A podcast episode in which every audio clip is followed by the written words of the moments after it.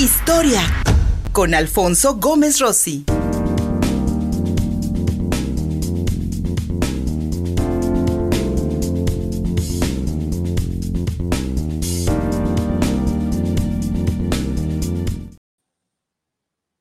La fundación de la ciudad de, Detroit, allá en el estado norteamericano de Michigan, es considerada como la cuna de la industria automotriz internacional. Sin embargo, tiene otra cara, nada agradable, y es precisamente el declive de esta industria en un sistema capitalista que ha puesto a esta ciudad como ejemplo del declive. Mi querido Alfonso Gómez Rossi, doctor, gracias por acompañarnos esta semana en tu revisión histórica. Bienvenido. Hola, buenos días. Y sí, en un día como hoy, pero en 1701, los franceses fundan la ciudad de Detroit. ¿Qué significa Detroit? Significa el estrecho del lago Erie. ¿Y por qué se llama así? Porque justamente la ciudad de Detroit está construida en lo que se conoce como el río Detroit que conecta el lago Erie y el lago Hurón. Ahora bien, este conjunto de lagos forman parte de una gran parte de una, eh, de una serie de conexiones acuáticas que van desde el lago Superior y lago Michigan y que desembocan a través del río de San Lorenzo hasta el Atlántico. Entonces, la ubicación de Detroit estaba muy bien planeada porque era el centro del comercio para los pueblos franceses. De hecho, la ciudad de Detroit va a ser parte del imperio francés, de lo que se conocía como la Nueva Francia, hasta el año de 1760. Ese año, los ingleses conquistan la ciudad y se convierte en parte del Imperio Británico.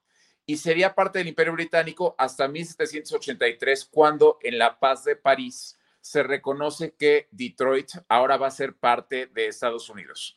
Ahora bien, durante la época en la que fue parte de la colonia francesa, fue la segunda, fue la tercera ciudad más importante de la Nueva Francia, solamente atrás de Nueva Orleans y Montreal. Entonces, fue una ciudad muy importante dentro de la economía francesa, pero eso no quiere decir que haya sido muy grande, porque generalmente no tuvo más de 2.000 habitantes. Ahora bien, ahí vamos a encontrar también la, segunda iglesia católica activa más antigua de Estados Unidos, porque también se funda en 1701 en honor a Nuestra Señora de Santana, la Madre de la Virgen. Ahora bien, la ciudad de Detroit va a ser importante justamente por la coyuntura de los lagos.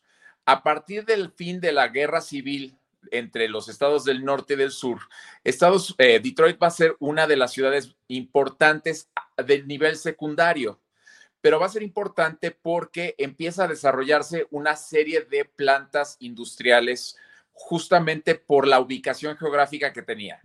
Después de que Estados Unidos pierde, bueno, después de que se firma la paz con la, eh, entre Gran Bretaña y Estados Unidos en 1815 por la guerra de 1812, eh, Detroit queda justamente en el límite con Canadá y se va a convertir en la ciudad más, la ciudad más grande que hace frontera con Canadá. Pero además de eso, va a ser la ciudad por la que tienen que pasar todos los barcos que van desde Canadá hasta Minnesota o hasta la ciudad de Chicago. Entonces empieza una fuerte base industrial, pero va a ser a partir de 1910 cuando Henry Ford crea la planta de los automóviles Ford en Hyde Park, que la ciudad de Detroit va a convertirse en la ciudad más importante en el sentido de que es la ciudad automotriz de Estados Unidos. Ahora bien, esto es muy importante, ¿no? Porque generalmente Detroit hasta 1970 se veía como el futuro de Estados Unidos, ¿no? Se le identificaba como la ciudad que representaba la modernidad de Estados Unidos, porque tenía las grandes plantas industriales automotrices y se asumía que Estados Unidos se iba a ver como Detroit en el futuro, ¿no? Cuando pensamos en los futuristas de los 20 o de los 30, se asumía que Detroit era el parangón del futuro. Pero las cosas no, salieron como se pensó y hay varias razones por esto. Entonces, expliquemos. En 1910, Henry Ford pone la planta Ford en Hyde Park. No va a ser la única, eh, la única compañía de automóviles que se establece ahí. De hecho, van a existir lo que se conoce como las grandes tres, the Big Three, que son Chrysler, Ford y General Motors. Ahora bien, eh, cuando se establece la industria automotriz en Detroit a principios del siglo XX, lo que esto va a hacer es que va a destruir cualquier otra opción de otras industrias que se habían dado en Detroit como en la industria del papel o la industria del cristal. Esto significó para Detroit que ya para la década de los 40 todo estaba enfocado a la producción y a la manufactura de coches. Esto va a tener consecuencias a largo plazo porque cuando la industria automotriz decide que Detroit ya no es un lugar conveniente, efectivamente va a destruir la ciudad. Entonces, una de las críticas a, la decadencia de Detroit es justamente que no se había diversificado la economía ni la industria dentro de la ciudad de Detroit. Para 1927 encontramos que es el apogeo de la industria automotriz dentro de la ciudad de Detroit la ciudad de Detroit entre 1920 y 1950 eh, va a fluctuar con una población de más o menos 2 millones de habitantes y va a ser la cuarta ciudad más grande de Estados Unidos. Se va a, caracterizar justamente por una migración masiva de Europa, principalmente entre 1900 y 1924, cuando empiezan a llegar personas de Polonia, Hungría, Italia, Alemania e Irlanda, justamente para trabajar en la industria automotriz. A partir de 1924 se limita la entrada de los europeos de Europa del Este y de Europa del Sur y Detroit, que se caracterizaba por contratar mano de obra barata, empieza a animar la migración interna de la población afroamericana del sur de Estados Unidos y también de las personas pobres de los Apalaches, también ubicados en el sur de Estados Unidos. Ahora bien, ¿por qué, era, ¿por qué resultaba atractivo Detroit para estas personas? Bueno, porque era una ciudad que contrataba a los obreros, pero que no tenían que tener mucha capacitación. Henry Ford no es el creador de los coches, pero sí es el eh, innovador en lo que se llama el sistema taylorista. ¿Esto qué significa? Que básicamente en una línea se va produciendo un objeto, en este caso el automóvil. Hoy en día se conoce como el sistema Fordista o Taylorista, pero las personas que trabajaban en las grandes fábricas no tenían que tener ningún conocimiento académico. Era un trabajo bastante monótono y no se necesitaba mucha, mucho entrenamiento para que trabajaran en esto. Por eso atraía también a cierto tipo de personas que no tenían una cultura muy grande o que no estaban muy educadas. Cuando empieza a llegar la población afroamericana y la gente del sur a partir de la década de los 30 y de los 40, empezamos a ver que la ciudad de Detroit empieza a entrar en una serie de conflictos. En primer lugar, la ciudad de Detroit se va a caracterizar por ser una ciudad racista completamente entre la década del 30 hasta la década de, los 80, ¿no? ¿A qué me refiero con el racismo? No solamente era la exclusión de las personas de origen afroamericano, sino que también se practicaba un tipo de exclusión a partir de las rentas de las propiedades en las que ellos vivían, llegando al grado de que en ciertas ocasiones las propiedades que rentaban los afroamericanos eran cuatro veces más caras que las que rentaba la gente blanca. Entonces, encontramos que Detroit se va a empezar a dividir a lo largo de lo que consideraríamos líneas raciales, pero no solamente es discriminación eh, social, sino que también una discriminación económica, porque también empieza a haber una serie de problemas respecto a la manera en la que ellos están viviendo y la discriminación que participan. Ahora bien, Detroit no se ve caracterizado por ser una ciudad eh, mayoritariamente africana y no lo sería sino hasta la década de los ochentas. Pero ya desde 1863 se había dado la primera, eh, lo que se llama la primera rebelión en contra de la población africana. En 1863, los colonos irlandeses y alemanes que vivían en la ciudad se rehusaron a participar en la guerra civil de Estados Unidos. No querían ser reclutados para defender los derechos de los esclavos africanos porque asumían que una vez que se liberara a los esclavos africanos del sur, eso significaría que sus salarios bajarían. Entonces se rehusaban a participar en la guerra civil y hubo un disturbio en 1863 que sería el preámbulo de otros que vendrían después, porque Detroit se caracterizó por ser una ciudad muy inestable siempre a lo largo de las líneas raciales. El más grande ocurrió en 1967, que se considera que es el momento en el que se da el declive de la ciudad. Ahora bien, los historiadores están divididos sobre cuándo comienza el declive de la ciudad, pero generalmente se pone entre 1963 y 1967. En 1967, la población afroamericana del centro de Detroit se levanta en armas y empieza una guerra racial, eh, eh, una guerra basada en la destrucción de la ciudad. Esto tomó días controlarlo, pero provocó la decadencia completa de la ciudad. Lo que se dio entonces fue lo que se conoce como The White Flight, la salida de los blancos. Los blancos no dejaron el estado de Michigan en su mayoría al principio, sino que se mudaron a los suburbios.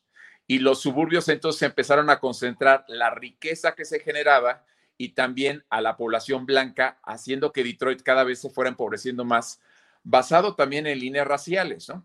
Aparte de esto, las grandes empresas automotrices empezaron a migrar fuera de la ciudad a partir de 1941, cuando hubo una huelga grande en contra de Henry Ford justamente para pedir mejores beneficios para los trabajadores. Ahora, Henry Ford había sido un buen patrono en los 20.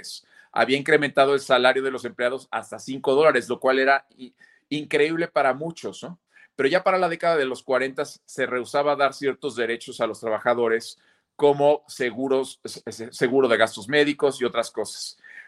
Como en 1941 pierde Ford esta, eh, a través de esta huelga, lo que las grandes empresas van a empezar a hacer es salir de la ciudad de Detroit y se van a ir a los suburbios o van a cruzar el río y se van a ir a Windsor, que es la capital, eh, que es la ciudad opuesta a Detroit en Canadá, o empiezan a salir del estado de Michigan.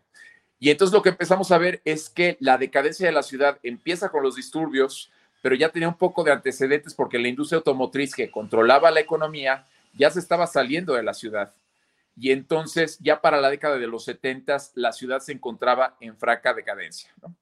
Si a esto le aunamos la corrupción de los políticos que tenían una visión muy limitada de lo que se podía hacer para mejorar la situación de Detroit, encontramos que Detroit para la década de los 80 estaba en una, en una situación paupérrima.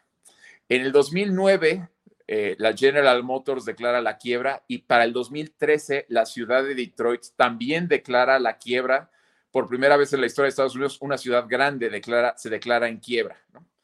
Ahora bien, ahorita escuchamos que la ciudad va mejorando, que está trayendo turistas, muchas cosas como que es un lugar muy interesante para visitar, pero en realidad también representa el fracaso del capitalismo estadounidense, ¿no? Porque, por un lado, hace 100 años escuchábamos que todo Estados Unidos iba a ser como Detroit, y ahorita vemos una decadencia económica y y, racial incluso y social de la ciudad, justamente porque las políticas capitalistas de las industrias automotrices destruyeron la ciudad, ¿no? E incluso se convirtió en el ejemplo de lo que no deben ser las ciudades, ¿no? Si ustedes buscan en Google, cuando una ciudad entra en decadencia, se asume que está siguiendo el modelo de Detroit, ¿no? ¿a qué nos referimos con eso? El modelo de Detroit sería que es una ciudad que depende una sola de una sola industria esta industria está controlada por capitalistas que solo buscan generar más capital y que a final de cuentas controlan el destino de la ciudad cuando quieran se salen porque buscan generar más capital y no les importa lo que pasa dentro de la ciudad. Entonces, bueno, pues un día como hoy conmemoramos la fundación de esta ciudad, pero también nos hace cuestionarnos eh, el modelo económico estadounidense, ¿no? Y también el capitalismo, cómo crea dice que va a hacer cosas y a final de cuentas también tiene la capacidad de autodestruirse cuando no le conviene. Exactamente, mi querido amigo. Sin duda alguna, lecciones que Puebla, por ejemplo, debería aceptar esta capital poblana, eh, capital de la industria automotriz. Eh, y la necesidad, querido amigo, también añadiría de tratar bien a tu mano de obra, de no explotarla, como le pasó en el caso de, los, de la población afroamericana de Detroit que a, partir de estas, de estas protestas que ya nos mencionabas, comenzaron el declive de la ciudad. Son los trabajadores y no las industrias, los empresarios, quienes sostienen a las ciudades, mi querido amigo. Muchísimas gracias por habernos acompañado, mi querido Alfonso Gómez Rossi. Un abrazo. Gracias, igualmente. Nos vemos. Gracias. Y gracias a todas y todos ustedes por habernos acompañado en YouTube, en Facebook y en Twitter. Están nuestros canales. Visita www.contigopuebla.mx, nuestro portal informativo. Estamos en todas las plataformas de podcast, en TikTok, en Instagram y en Trends. Gustavo Barrientos en la producción, soy Luis Fernando Soto. Hasta la próxima. Contigo Puebla. Una revista para formar criterios.